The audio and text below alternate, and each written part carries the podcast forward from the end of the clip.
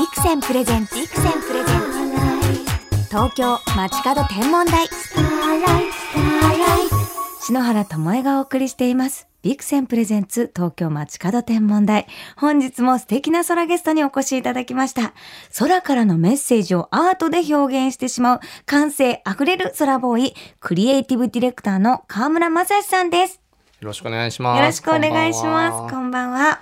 河村正史さんは博報堂や海外の広告代理店での勤務を経て、現在はニューヨークを拠点に活動中、レディー・カガのキャンペーン映像を企画制作するなど、広告と映像の最先端で活躍するトップクリエイターさんです。私、アニメ宇宙兄弟の主題歌にもなっているユニコーンのフィールソームーンの PV を拝見させていただきました。そうですね。あの宇宙兄弟のうん漫画の小山さんとか、はいあの一緒にやってたあの佐渡島さんってちょっと仲がいい、ええ。あの編集マンで今コルクって会社やってるんですけど、そええの方からちょっとお話もらって、まあユニコーンも好きだし漫画も好きだったんあ、で。ユニコーン世代ですか？そうです。完全にそうですね。私もそう。もう大ファンはだったんで、あもうぜひやりますって言って。い。もうこれぜひ皆さんに見ていただきたいの、もうアイデアがふんだんで、あの、こう、漫画を見て、歌詞をね、説明したりですとか、見たらもう心がときめく。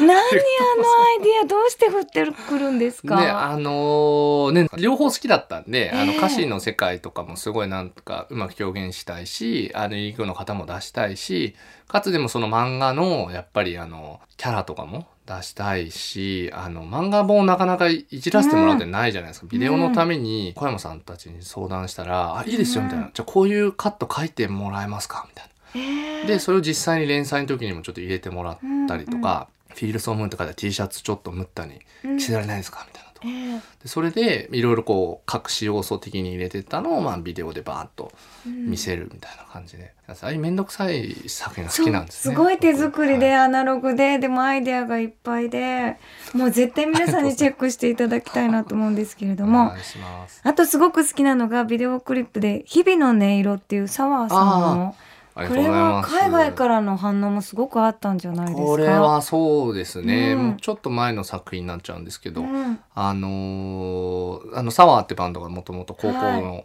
友達だったりとかしてですね、予算もほとんどなかったんですけど、なんか面白いことやりたいなと思って、うん。ちょうど僕がニューヨークに移りたての時だったんで、日本のみんなを撮影できないし、ええ。お金もないからちょっと機材も借りれないっていうことで、ビデオチャットスカイプとかで、えー、となんか撮影できないかなと思ってそれで全編スカイプだけで自分のパソコンでいろいろブラジルの人とかポルトガルの人とか撮影そうして同時にその画面がいくつも映ってるんですけど、みんなで例えば絵を描いたりとか連動してるんですよねええ世界の。なんかそのつながれない人同士がまあちょっとビデオの魔法でつながってうん。一緒になんか大きなアニメーションを作れるみたいなのをやりたかったんですね。このね感激はでも見ないとね伝わらないんで。もう本当に素晴らしくてもうそれで川村さんの大ファンになってしまったんですけれども。はい。そして川村さんは南米チリにあるアルマ望遠鏡で捉えた星のデータを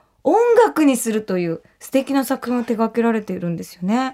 これはどういうものなんですか？えーとですね、これはタイトルがあの「アルマミュージックボックス」っていう「あの死にゆく星の旋律」っていうタイトルがついてたんですけど、うんそもそもそのアルマ望遠鏡の、えー、と日本で担当される国立天文台の平松博士たちの方からちょっとお話をいただきまして、うん。そのアルマ望遠鏡って実はですね少年漫画風に言うと世界最強の望遠鏡っていうね。強そうそうそうそう。すごいんですよ。うん。で本当にあの宇宙の最果てを覗こうとしていて、でかつその宇宙の最果てっていうことはその分なんて言うんでしょう歴史を遡ることになるんで。電波を読みあ取る。のそうなんです、はい。そうなんです。ですごいあのことをしているにもかかわらず、その電波望遠鏡っていうものなので届くデータがこうグラフとかうん。あの点々みたいなはい。ものでしか表現されてなくって、ですね。その皆さんが想像するその天体望遠鏡？そのハッブル望遠鏡みたいな、はい。光学望遠鏡って言われてそのすごい素敵な宇宙の写真写真がそうなんです、うん。できるんですけどこれはちょっとすごいことやってるにもかかわらずそういうセクシーなええ。絵がないんで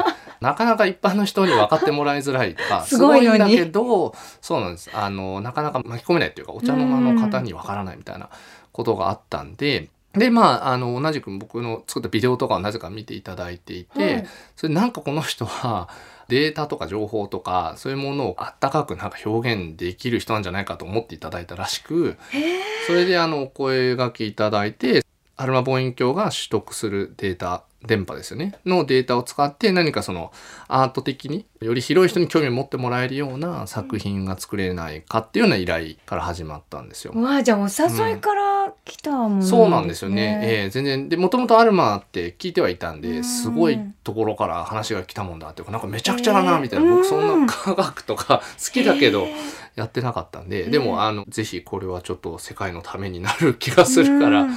やりたいですっていうお話をさせていただいてええ。でそこからじゃあどうしようかなっていろいろ考えた時に、まあただデータを何でしょうね映像にするとかあの綺麗なアニメーションにするとかだと面白くないんで違う形で映像なり音楽なりになんか変換できないかなって思ってたんですよ。はい。そしたらあのこれまた絵がないと難しいんですけどあのもらってたデータがなんかこう円グラフっていうかなんか丸い中にもやがもやとそうそううん。点々が僕らごま塩って呼んでたんですけどごま塩散らばせそうてみたいな。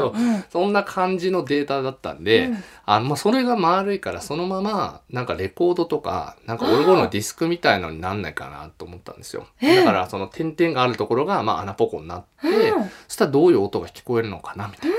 であの実際それやってみたんですよ、そのレーザーカッターとかあるんで、うん。こう円盤点々で点々を打ってみたらオルゴールって一周するともう一回元の場所に戻るんで、うん。はちゃめちゃでも結構だんだん曲に聞こえてくるっていうか。聞いてると。なんで、あ、これは面白いなってことで、じゃあ今度は正確にそのデータの中で電波が強い場所とかをプログラミングで解析して、で、そこに穴を打って、うん。で、あの観測しているデータ、まあ70種類の周波数があったんで、その70に対して1枚ずつえディスクを作って、そういうオルゴールみたいな機械も作って、うんうん。で、再生してその音を聞けるみたいな。しかも選んだ星座が彫刻質座 R 星？なぜこの星にしたんですか？これはですね、うん。あのいろいろなデータがあってなんか生まれたての星の音とかもっとこう宇宙のガス体の音、うんうん。なんかデータとかいろいろうん。あったんですが、この彫刻質座 R 星っていうのが、い。中でもあのちょうど今死んでいく最中にある星の、うん。えーデータだったんですよ。うん。で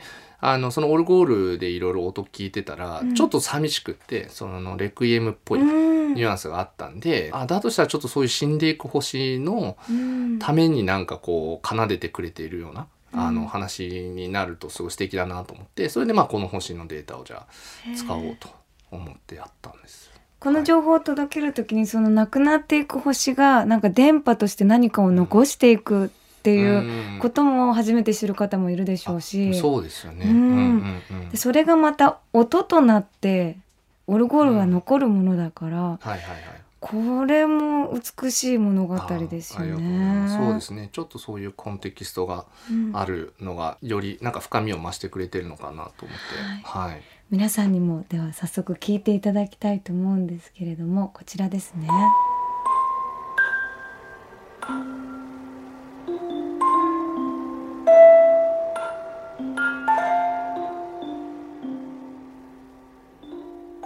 ポツと聞いてると本当にこれが電波として地球に届いてるものなんだなっていうふうにああじっくりね聞き入ってしまいました。ありがとうございます。そう言っていただけると。なんでしょうデータをやっぱりそのままコンピューターで音にしてるんじゃなくて、生のこういう物体うん。に置き換えてるんでちょっとやっぱりもうちょいあったかみのある音になるっていうか、うん。なんか手触り手触りって変ですね。耳で聞いてるんですけど、あうんでも。わのかります感触、アナログな良さがええ。出ててそれが良かったのかなと。初めて聞いた時いかがでしたか？いやびっくりしましたね、うん。結構曲なってるって言うと失礼なんですけど、うんうんうん。あのあこれ聴けるなみたいな、うん。もっと変なことになるかとも思ったんですけど、ええでまあそれはそれで良かったなと思ってはいたんですが、やっぱなんかちゃんと聞いてて心地よいっていうかそれはすごい嬉しかったですね。こう予想のできない水滴のようですよね。ああそうです。なんか水筋窟みたいなっていまあわう人もかりますわ結構い。らっしゃって。ポチョンって。うんうんうん。うん、それがずっと連動してないのがいいですね。あ電波っぽいっていうか予ああそうです。想できる。はいはいはいはいはい。ちょっとそうですよね。なんかバキバキそのエレクトロニカみたいなことじゃない、うん。うん良さっていうか、うん。まあ、やっぱり目的は結構その親しんでもらうっていうか、ええなんか興味を持ってなるべく共感してもらうってことだったんで、ええそういう意味でもまあ目の前で本当に何て言うんでしょう。最先端のデータなんだけどそのオルゴールっていうすごい昔からあるうん。機械を通してそのデータをちょっとに触れられるっていうのがそのギャップが結構面白いのかなと思ってうん。作ったっていう感じです。まさに川村さんじゃないとこれは思いつかないアイデアだと思います。でも電波をポップにするんですから。ね。か形ににして残るものだから素晴らしいですよね、東京 FM から篠原智恵がお送りしています。ビクセンプレゼンツ東京街角天文台。クリエイティブディレクターの川村正さんをお迎えしてお話伺っています。川村さんご自身はもともと宇宙に興味はあったんですか？あ宇宙はそうですねすごい好きで、広大じゃないですかすごい。うん。あのでかつ今回もやっぱりあの、うん。アルマの仕事をやらせてもらう中であの国立天文台の皆さんとことお話えがあって、聞けば聞くほどもう「うん?」みたいな遠くを見てるのに歴史を遡るっていうことになっているみたいなそのだから地球の始まりを探るために宇宙の果てのデータを取ってるんですみたいな、うん。なんか全問答のような こととか言われてそんな宇宙の中に僕らは暮らしているのかみたいなええ。そのなんか新しい視点をなんか気づかせてくれるというか、うん。宇宙のことを考えるとすぐこうなんかスイッチを切り替えないとついていけなくなっちゃうじゃないですか。うん。なんかそういう視点の切り替わる瞬間のものとかはすごいもともと好きで、ええ。作品とかを作る時も結構そういうのを意識して作ってることが多かったんで、まあうん宇宙はその最もシンプルで壮大な例というか、あとなんか星座とかもねデザインの仕事とかしてるとやっぱりなんええかデザインの物語性とか、ええそういう話をするんですけどやっぱり昔からなんでしょうその星座で物語をやっぱりみんな想像しながらとかそういう見立てだったりとかポエティックで素敵じゃないですか。あなんかそういうのも含めて。星が綺麗とか、うんうん、そういうことよりもなんか物語とかにを気になるそうですね。そそねっちかもしれないですね。意外とそのままの宇宙の綺麗まあ綺麗は綺麗でうん。素晴らしいんですけどなんかその裏側に人がそれを見てどう思ったかとかええええ。そういうのを考えるとすごいワクワクするですね。さすがクリエイティブディレクターですね。こうどう感じるかってそういう風にやっぱインスピレーションになっていくんだなと思いましたね。さあそしてアルマからもらった彫刻筆座 R 製の旋律をこれミュージシャンの方々に曲にしてもらおうという取り組みもスタートしているんですよね。はい。こちらどういうものなんですか？これはですねえっ、ともともとはそのオルゴールを展示して終わるって予定だったんですけど、そのやっぱり結構全部聴ける音源っていうかそういう素敵な音源になってたんで、あの全部一応録音をしてあってこのままにしておくのもなんかもったいないんで、もう一歩進んでなんかそのミュージシャンの方とかにそれを解釈していただいて、実際になんか楽曲こからインスピレーションを受けてその音素材はそのまま使って音楽にしてもらったらどんなものができるのかなっていうのをすごい興味をみんな持ちましてそれで周りのアーティストだったりとか、いろんな方とかあの宇宙に興味があるって言ってくださはい、った方とかに、そうそうたるメンバー。沢井泰治さん、蓮沼翔太さん湯川しおねさんそして篠原も仲良しのクラムボンの水戸さんも参加されてます。この人生もぴったりですよね。よかった。そう言っていただはい。けてそうですね。なんかいろいろ幅のあるうん。方が手を挙げていただいたんで、はい、僕もぜひちょっと聞いてみたいんですよね。でなんか日本からこういう物語が生まれてある意味こう日本の誇りじゃないですか。アルマ望遠鏡っていう素晴らしい電波望遠鏡そうですね。それにやっぱりあのーうん。まあ、国立天文台の方たちもおっしゃってたんですけどやっぱり初めてのその世界共同うん。で複数カ国でまとめて出資して一緒に技術提供し合って作ったうん。天文台だったりするんで、まあ、日本がその一部やっぱ担えたってすごいことだから、まあ、それにこういう形でちょっと天文台まあ現地の方もすごいこれ気に入ってくれてるうん。みたいでなんかすごい面白い試みだからぜひうんこれをきっかけにもっとアートとサイエンスのうん間を行くようななんか表現とかできていくといいよねって話をしてくださってたんでこれは火を消したくないなみたいな。アートとサイエンスの架け橋ですもんねうんそうですね。詳細については東京街角天文台の番組サイトにリンクを貼っておきます。さて、河村正さんとお話ししてきましたが、もうお時間となってしまいました。最後にこの番組をお聞きの空がある空ボーイに一言メッセージをいただいてもよろしいですか？まあ、アルマ望遠鏡をやってて、うん。ちょっと星を見るとすごい深く考えることが多くなって、うん。疲れた日とかはあのうん。星を見て、こう なんかなんか辛いことがあってもちっぽけなことだなと思って あの頑張りましょうみたいななんかうんうん。僕疲れてますね,、ちょっとね みんなもそういう時きっとあると思います。はい、そういう時はね、ぜひアルマ望遠鏡からいただいた電波の、電 電波のオルゴールを聞いて降っ。てきてると思って、はい、癒されていただきたいと思います。もう素敵な物語聞いてなんか心がほっとしました。クリエイティブの作品も応援です。はい疲れず頑張って、はい頑張ります星のパワーをいただいてくださいね。では、川村さんの応援ソングとして、ユニコーンのフィールソームーン、PV もお作りになってますからね。聞いて、川村さんとはお別れしたいと思います。本日のゲスト、クリエイティブディレクターの川村正さんでした。どうもありがとうございました。はいありがとうございましたどうも星を見たくて買った双眼鏡だったが昼間もいろんなシーンで活躍してくれるサッカー観戦その同じ競技場でのライブ。やっぱりこれだけ広いと双眼鏡がいいよねと感心していたら当たり前だと友達に言われた。でもその友達は双眼鏡で星を見ることを知らなかった。そうか双眼鏡が活躍する場を作るのは私たちなんだ。双眼鏡のビクセン。ビクセンプレゼンツ東京街角天文台。まもなくお別れです。本日はクリエイティブディレクターの河村正さんにお越しいただきましたが宇宙からこうインスピレーションをいただくことって私たちもあるんですけれども独自のアイディアで宇宙そのものを音で形に残そうっていうのはなんだかこう宇宙にちゃんと恩返ししているなって思ったんですよね。もう年も近いこともあってその同世代ながらなんか心がすごく震えるような体験をいただいたなって思います。もう全、もうがぜ応援しちゃいますよ、篠原は。そして実は後半でお伝えしたアルマ望遠鏡からもらった旋律をミュージシャンの方々に曲にしてもらおうという取り組み。こちらインターネット上のクラウドファウンディングで支援を募っていたのですが、つい先日、見事目標金額を達成し、CD として発表されることになりました。おめでとうございます。ただこの曲をより良くするため22日まで追加の応援を受付しています。応援していただいた方にはスペシャルな特典がつくということですので、ぜひとも皆さん応援よろしくお願いします。川村真司さん、素敵なお話どうもありがとうございました。あの、キランキランっていう音がね、心に残りましたよね。では、篠原から今夜の星空インフォメーションお届けしましょう。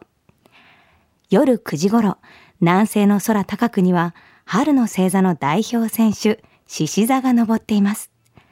ライオンの頭にあるハテナのマークを裏返したような形は、西洋で使う草刈りの鎌に例えて、獅子の大釜と呼ばれます。ちょうど近くで明るく輝く木星に頭を向けているように見えますよ。ライオンの胸に光る星は一等星のレグルス。反対側の尻尾にあたる星が二等星のデネボラです。日本には獅子の大釜の部分を糸車に、尻尾のデネボラあたりを糸巻きに見立てて、この星の並びを糸掛け星と呼んだ地方もあるそうです。これね、篠原の裁縫女子とこう、空ガールが繋がったと思って、こうね、糸がなんか輝いてるっていうのが素敵だなと思ってます。今、金星も綺麗ですね。今夜ちょっと曇りになりそうですがね、明日、明後日、まあ、いつも夜空を見上げて星を感じていましょうね。それでは素敵な星空ライフをお過ごしください。東京 FM ビクセンプレゼンツ東京街角天文台。ここまでの相手は篠原智恵でした。また来週のこの時間、星とともにお会いしましょう。